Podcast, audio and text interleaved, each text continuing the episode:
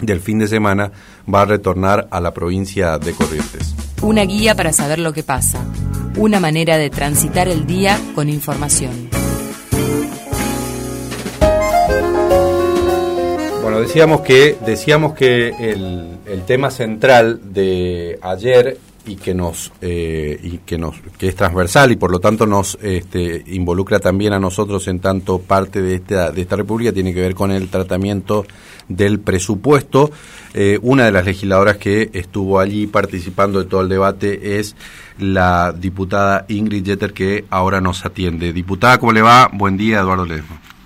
Qué tal Eduardo cómo andás muy buenos días Bien, muy bien. Bueno, diputada, ¿cuál es el, este, bueno, usted votó en, en, disidencia, votó en contra de este proyecto, pero también habló, este, tiene conceptos bastante claros y duros. ¿Nos podría este, contar su posición en relación al presupuesto que se aprobó ayer? Sí, cómo no. Nosotros todos los del bloque PRO nos abstuvimos porque pensamos que es importante, digamos, no, no queremos obstruir el hecho de que el gobierno tenga una herramienta, un presupuesto, o si no se seguiría rigiendo con un presupuesto de hace dos años y le quedaría demasiado dinero para administrarlo en forma arbitraria, pero no podíamos convalidar, digamos, el, el presupuesto tal como quedó en definitiva.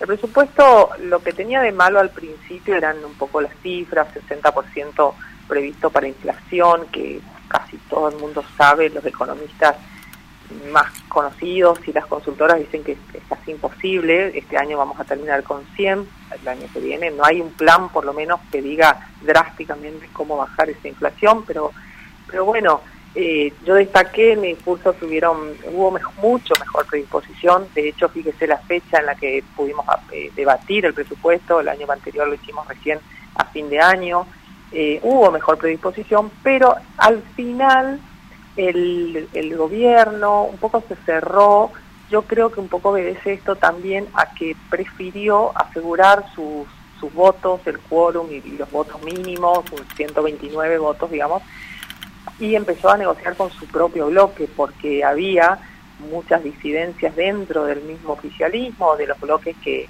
que generalmente lo apoyan, y se terminó en un presupuesto muy corporativo, para mi gusto, más allá de los de, las cosas que le cuestionamos puntualmente en los números, ¿no? ¿Me puede explicar un poquito qué quiere decir eso?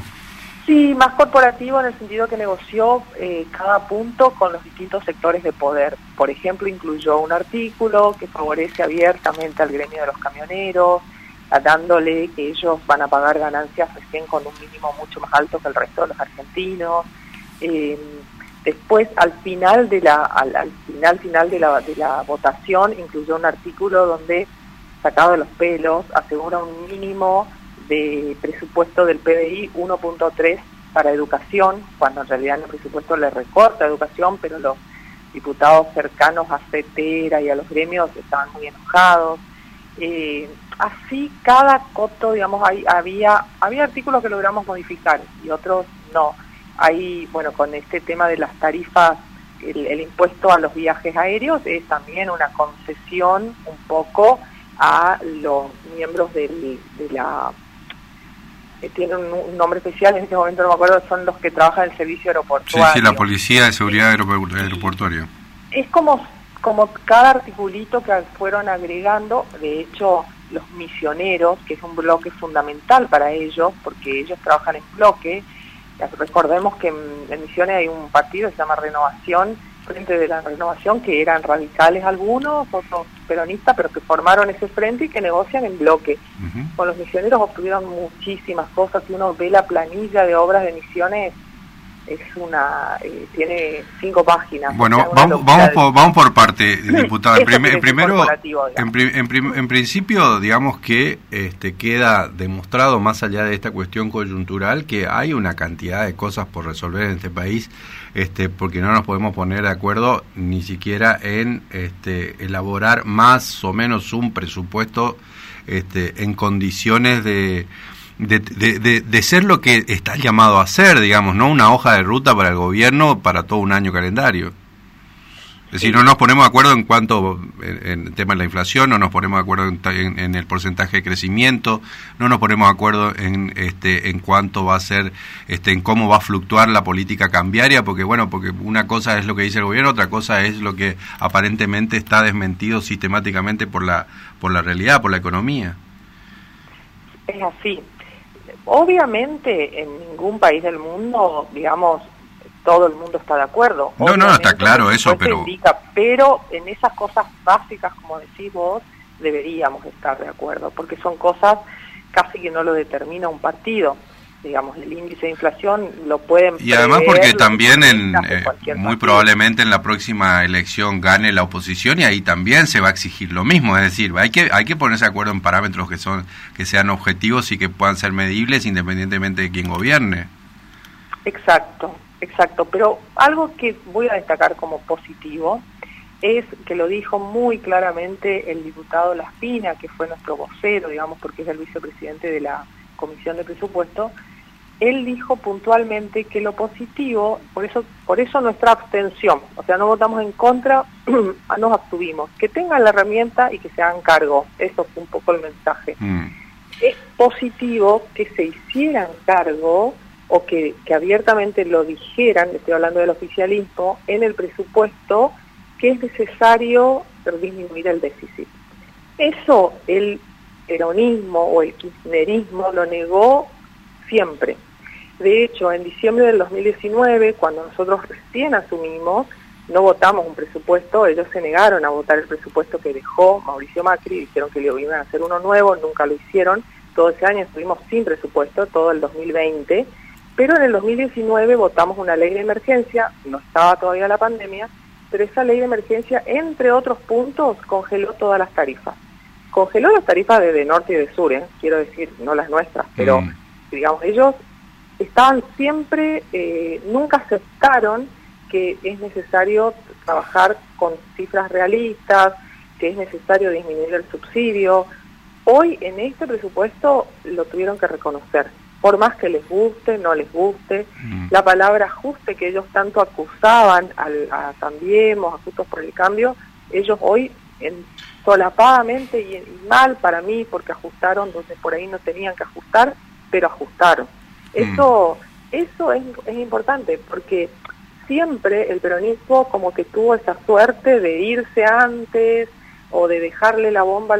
Esta vez no sé si lo van a cumplir, esto es otra cosa, pero para quedar bien con el fondo, me parece, y porque no les queda otra o si no se les talla el país, en el presupuesto propusieron bajar el déficit, reducir los subsidios, eh, bueno, eh, todo eso es importante que lo hayan tenido obligatoriamente, digo yo, que hacer los propios kirchneristas. Diputada, que lo tuvieran que votar, ¿no? ¿Por qué nosotros, eh, ya que lo menciona, ¿no? ¿Por qué nosotros no no somos como, no copiamos un poco como hacen los misioneros y votamos en bloque para, para, para pedir obras para, para la provincia? Sería la primera pregunta y la segunda que viene atada o de la mano a esta es, bueno, finalmente en el presupuesto 2023, ¿qué es lo que nos queda a nosotros este, eh, para este, pensar obras públicas nacionales para el año 2023?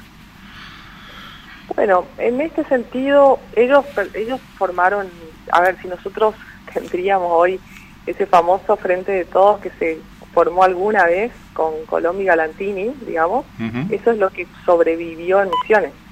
Por eso ellos están, no son oficialistas, tampoco son oposición, están ahí, entonces bueno, tienen esa facultad de poder negociar en bloque los diputados están en ese frente, porque hay dos diputados misioneros que están en Juntos por el Cambio que no participan, pero tengo que decir que han votado también con ellos, ¿eh? eso también tengo que destacar. Bueno, no la verdad en este caso, Eduardo, eh, en la Comisión de Presupuesto está el diputado Romero y estoy yo. El diputado Romero es de la, de la oposición. Y no tuvimos, o sea, la verdad que peleamos juntos, tengo que decirlo. Eh, en las obras, por ejemplo, personalmente presenté por escrito, porque así acordamos en, la comisión de presupuesto, los pedidos, yo como conozco más de vialidad, presenté puntualmente y detallado las obras que consideré que faltaban y que hay un avance de proyecto, o sea que son factibles de que se liciten o que se hagan el año que viene, la presenté, fueron todas incluidas y me consta que el diputado Romero también, digamos, peleó para que eso se incluya, también peleó por el aumento del subsidio de transportes, es decir, cada uno con su matiz, pero no, no nos reunimos para hacerlo en conjunto, pero tampoco, te, eh, digamos, trabajamos en contra. Eso es así en el trabajo cotidiano y diario. Y sí, tendríamos que por ahí, no sé, somos siete, quizás hay, hay un error de, que, de juntarnos más los siete y, pelear cosas concretas los siete, pero bueno, no, no pudo ser. De hecho, yo creo que igualmente no fue tan malo en lo que se logró. Bueno, ¿y eso qué, qué, qué, es lo que qué es lo que nos puede puntear dos o tres cosas importantes? ¿Cómo no? ¿Cómo no? Bueno, todo lo que estaba, lamentablemente les voy a hablar mucho de las obras viales, pero son las que se explicitan punto por punto. De lo que estaba, eh, en principio me alegró a mí que estaba todo lo que está iniciado, está todo, autovía, mantenimiento de las rutas que tienen hoy un contrato crema, eh, la 126, que es muy importante, están los dos tramos, está el segundo puente, están las variantes del segundo puente, la conexión entre el puente y la ruta 12, ah, casi todo lo que está eh, iniciado o proyecto terminado está en el presupuesto. Y nosotros pedimos puntualmente... Segundo puente, cuando se refiere a segundo puente, estamos hablando de obras complementarias.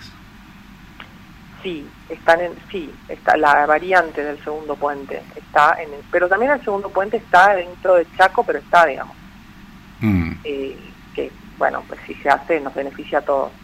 Eh, la obra complementaria es, es, la conexión entre el segundo puente y la ruta 12. Algunos me dicen, bueno, eso no se va a hacer. No sé, lo importante es que esté en el presupuesto porque en algún momento si se, si se decidiera hacer, si hubiera la plata y la decisión política, se puede. Si no está en el presupuesto, no se puede. Entonces es importante.